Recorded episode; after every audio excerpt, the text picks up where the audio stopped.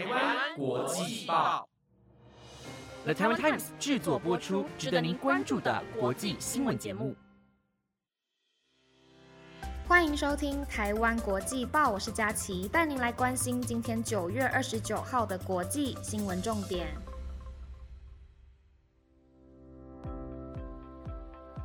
各位听众朋友们，大家晚安，我是佳琪。今天是九月二十九号。昨天若晴有说到，最近天气有开始慢慢转凉的趋势，我就想到以前只要秋天到了，就是季节转变的日子，我鼻子过敏就会变得超级严重，出门一定要带卫生纸，而且不能是袖珍包那种小包的哦，要是家用的卫生纸才够用。但我就是大概前阵子，大概半年以前开始使用喷剂治疗，我觉得非常有。用哎，现在可以几乎一整天都不用擤鼻涕。如果你也深受鼻子过敏困扰的话，真的强烈建议可以先去看医生，然后看看可不可以使用喷剂治疗的方式治疗。我真的觉得非常有用。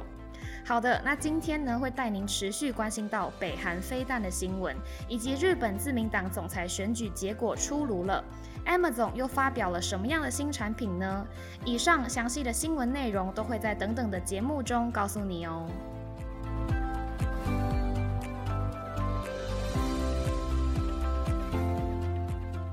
首先，继续带您关心到昨天若晴有提到的关于北韩疑似发射弹道飞弹物体的新闻。在今天，北韩官方媒体中央通信社宣布，北韩在当地时间九月二十八号成功试射音速滑翔飞弹。若报道属实，这也意味着北韩正在开发具有核能力的导弹。这是对于北韩武器科技上的最新发展。根据北韩中央通信社的报道，国防科学家已经验证了这枚在二十八号从慈江到发射飞弹的关键技术要求，包括了导航控制力以及发射稳定性。报道中更提及到了此种新型导弹是在五年军事发展计划中列出的五个最重要的新型武器之一，并表示此次试射行动具有重要的战略意义，能够增强国家的自卫能力。对于北韩在武器科技上的最新发展，南韩总统文在寅也要求针对这起事件做全面性的详细分析，并且制定应对措施。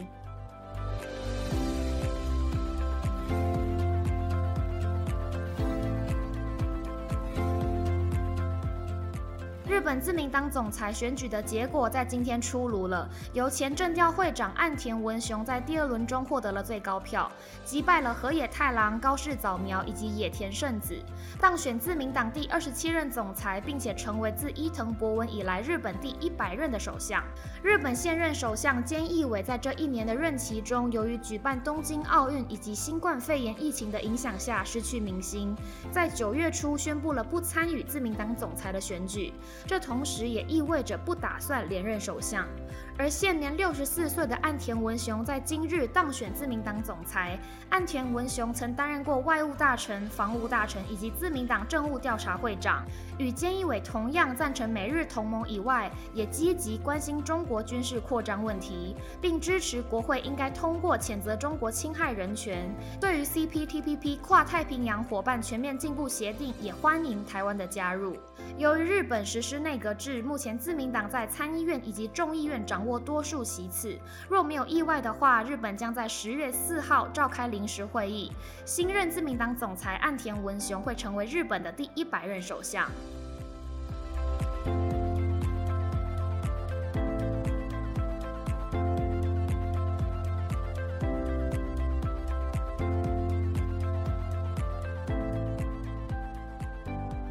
国在二零一九年曾在当地的萨默塞特郡举办过为期五天的格拉斯顿伯里音乐节，而研究人员在音乐节之前、音乐节期间以及音乐节过后，测量了流经音乐节场地怀克莱克河中非法毒品的含量，如今发现了河流中含有高浓度的毒品，足以危害到当地水生的野生动物。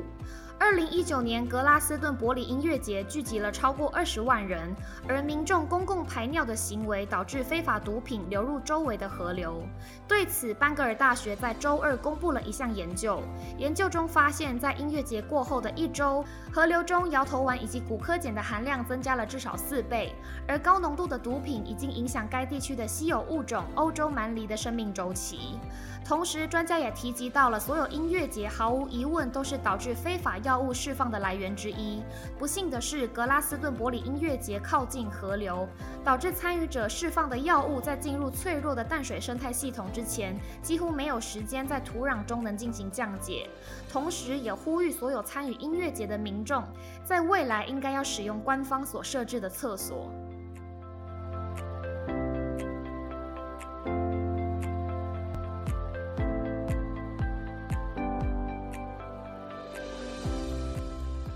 Facebook 公司旗下一款提供线上图片以及影片分享的应用软体 Instagram，在当地时间九月二十七号宣布暂停了 Instagram Kids 的开发，但会继续关注青少年的身心健康状况，并且持续强化家长监督功能。根据路透社的报道，官方强调，针对 Instagram Kids 的使用，必须经由父母的许可下才能加入，并且在这个账号中，除了没有广告的置入以外，会提供适当用户年龄的内容。对此，美国的立法委员以及人权倡议团体以安全性问题为由，敦促脸书放弃此项计划。而在九月初，《华尔街日报》的调查中发现，Instagram 的使用会导致部分少女出现焦虑以及心理健康问题。对此，Instagram 的负责人 Adam Massari 表示：“我仍坚信建构一个专为青少年安全设计的 Instagram 版本是一件好事，但我们希望花时间与家长、研究人员以及安全专家进行交流讨论，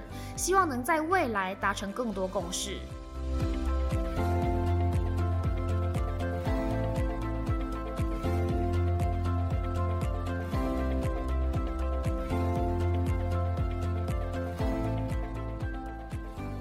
后一则新闻带您关心到科技巨头 Amazon 的新品发布会，在当地时间九月二十八号登场。多样新品当中，以家用智慧机器人 Astro 最为吸睛。历经为期四年的研发时间，Astro 是一款奠基于 Alexa 数位助理服务形式互动的机器人。在外形上，Astro 配备了一个旋转荧幕，安装在带轮子的底座。荧幕上还有一对圆圈。外观上的设计是为了呼应富有表现力的身体动作，以及模拟眼睛的样态。Astro 的设计概念是为了帮助客户达成一系列的任务，将人工智慧、电脑视觉、边缘运算以及感测器科技这些技术进行会诊。不仅能在用户出门时负责看家以外，还可以打扫房子、播放音乐或者提醒用户。要做的代办事项。对于安全隐私问题，Amazon 则表示可以透过按下按钮关闭 Astro 的镜头、麦克风以及运动感测器。除此之外，用户还可以设定越界区域，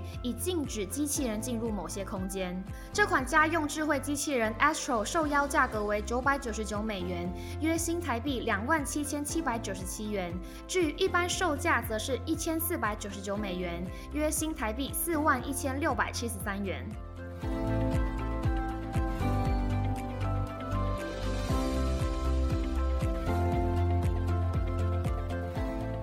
以上新闻由了台湾 Times 直播，感谢您的收听。不知道大家对于今天的哪一则新闻最感兴趣呢？都可以留言告诉我你的想法哦。如果有想要获得哪一个种类的新闻内容，也都欢迎留言告诉我们。在留言的同时，也别忘了按下五星评价。我是佳琪，那我们下礼拜三见喽，拜拜。